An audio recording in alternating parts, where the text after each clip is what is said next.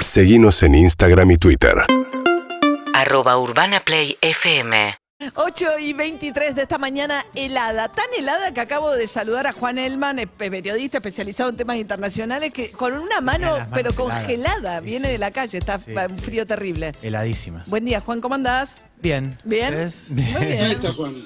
Estás escondido, Juan. No, acá estoy. acá. Acá está, Juan, muy A bien. pesar de todo. A pesar de todo. Vamos a hablar de las elecciones en Colombia, primera vuelta electoral ayer, con grandes sorpresas, ¿no? Sí, un escenario que es verdad, las encuestas nos decían que podía pasar esto de Hernández en segunda vuelta. Hernández Rodolfo Rodolfo Hernández, vos lo decías bien, alcalde de Bucaramanga, digo porque el tipo se vende como un outsider, como alguien en contra y afuera del sistema político, pero él fue alcalde de Bucaramanga. Eh, ahora, las encuestas no nos dan este escenario donde Hernández eh, sacó una buena elección, digo, estuvo con el 28% de los votos, o sea, evidentemente en la última semana le comió votos a Federico Fico Gutiérrez, el candidato de la derecha, apoyado por el uribismo.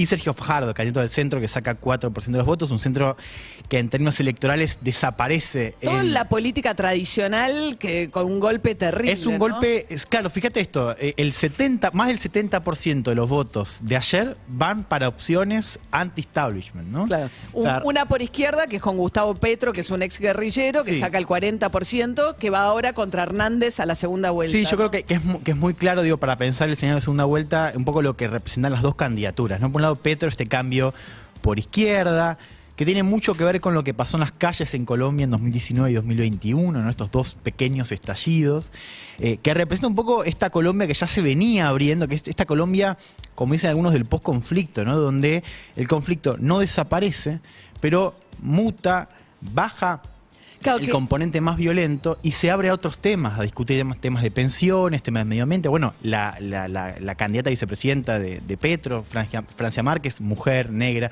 feminista, digo, marca un poco esa, esa Colombia que representa y condensa bien la candidatura de Petro, este cambio por izquierda. Claro, que ya no discuten tanto el narcotráfico, la guerrilla, como Mm. los acuerdos de paz, sino que aparece esta nueva agenda de los jóvenes también, ¿no? Por izquierda. Con- efectivamente, ¿no? Mucho voto, mucho voto joven y un cambio generacional muy marcado. Y después esta otra opción que representa a Rodolfo Hernández, que es un poco, un amigo me decía ayer, este voto, voto cambio contra voto bronca, ¿no? Este, esta Bronca. cuestión de hartazgo, ¿no? Una opción.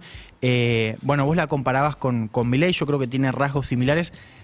A mí me, me- me parece más cercana la figura de Nayib Bukele en El Salvador, ¿no? De hecho, él ha admirado, él ha hablado bastante bien de Bukele y ha hablado en general poco de, de política exterior, pero ha hablado bien de Bukele.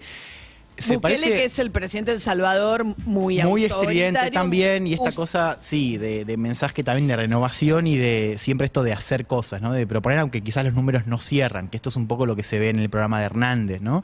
Eh, y a mí, yo lo comparé tengo en el caso de Franco Parisi en Chile, ¿no? Este candidato que llega en tercer lugar también con un mensaje muy anticasta, ¿no? Y que también se conectaba en el caso de Chile con el estallido. Yo creo que también Hernández conecta con este ánimo que decíamos se expresó ayer, muy de, bueno, en contra del sistema político tradicional. Pero también es un constructor, ¿no? Em- Empresario multimillonario. Tiene algo a Donald Trump, Sí, ¿no? de hecho, Eh, vos, total. eh, bueno, también la pinta, no sé si lo vieron. Es una mezcla. Tiene algo, algo de, de Carlos Saúl. Sí. Algo de Montaner, si me Sí. permiten. Y también Total. lo ves y parece un poco también eh, Trump. Vos entrás a la página, esto tiene que ver con las propuestas. Parece casi como si fuese un estudio de arquitectura, porque el tipo promete, entre otras cosas, armar una especie como de colonia penal, agrícola, fuera de la ciudad, que es como un megaproyecto. También propone construir una suerte de aldeas rurales, como mini ciudades eh, en, el campo.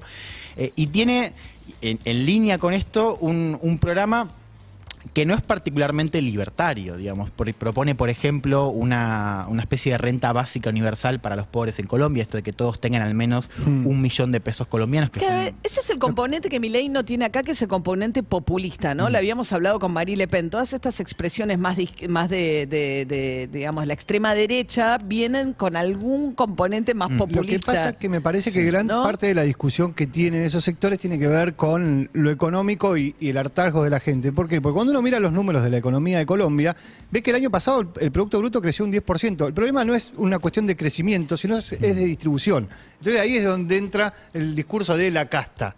Ustedes se quedan con todo, nosotros no tenemos nada. Claro, la diferencia es que Petro apuntaba, por ejemplo, al tema de romper con el latifundio, esto de una reforma agraria, distribuir la tierra, o sea, más con esto de inclusive que los ricos paguen más.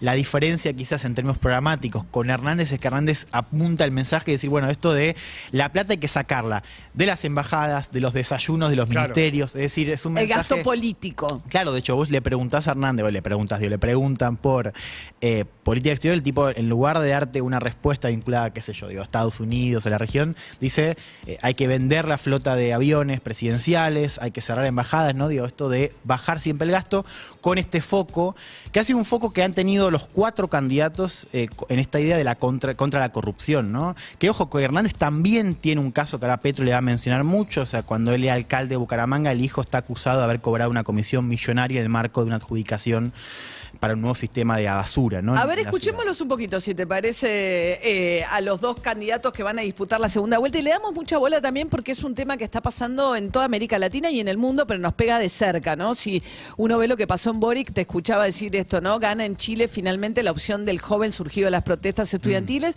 pero terminó ganándole a un candidato de extrema derecha como era Cast, ¿no? Y se repiten como opciones muy polarizadas, muy por afuera del sistema, ¿no? La bronca, la necesidad de un cambio. Rodolfo, primero Gustavo Petro, el candidato a presidente de la izquierda, a ver.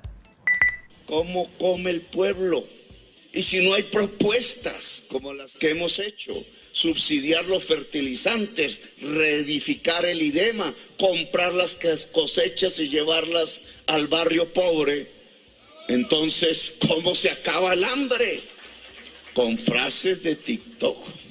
Yo creo que aquí nos toca ponernos muy seriamente en la tarea de decidir qué cambio quiere Colombia.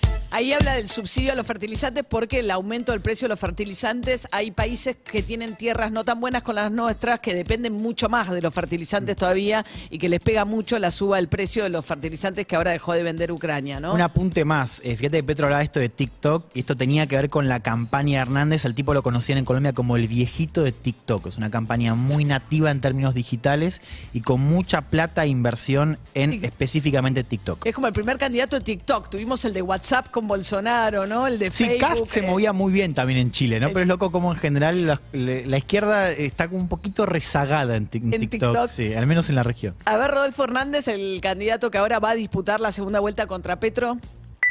No soy ingenuo respecto a las resistencias que habrán frente al gobierno decidido a acabar con la politiquería y la corrupción, especial por parte de algunos de los que se han sentido dueños de este país.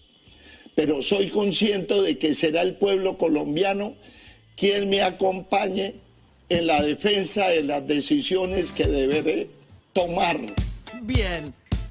Ahí va. Ahí ahora, y la- Mm. los candidatos de centro y de la, la política tradicional ya dijeron que le van a dar la voto a Hernández. Sí, sí. Todos contra Petro se llama Sí. esto. Ahora, claro, uno pensaría que un tipo que habló tan en contra de los políticos le costaría quizás encontrar tan rápido el apoyo. Bueno, no pasó. No pasó. ¿no? Y esto tiene que ver con el rechazo general Petro, sobre todo en la derecha. Ayer Fico Gutiérrez, candidato de la derecha apoyado por el uribismo, bueno, dijo que, eh, el- el- que él ya iba a apoyar a Hernández, que por eso también decimos que es el favorito para la segunda vuelta, ¿no? Porque tiene más votos de dónde sacar. O sea, Petro gana la primera vuelta con el 40% de los votos, pero no tiene mucho de dónde sacar. Y acá hay un dato muy importante que se repite también en Chile, que es la abstención.